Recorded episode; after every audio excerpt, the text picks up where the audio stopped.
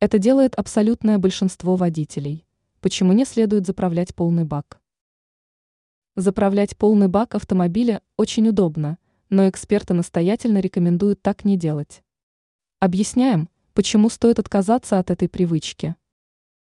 Почему не стоит заливать полный бак? Это может привести к возникновению различных неисправностей в топливной системе, предупреждают эксперты.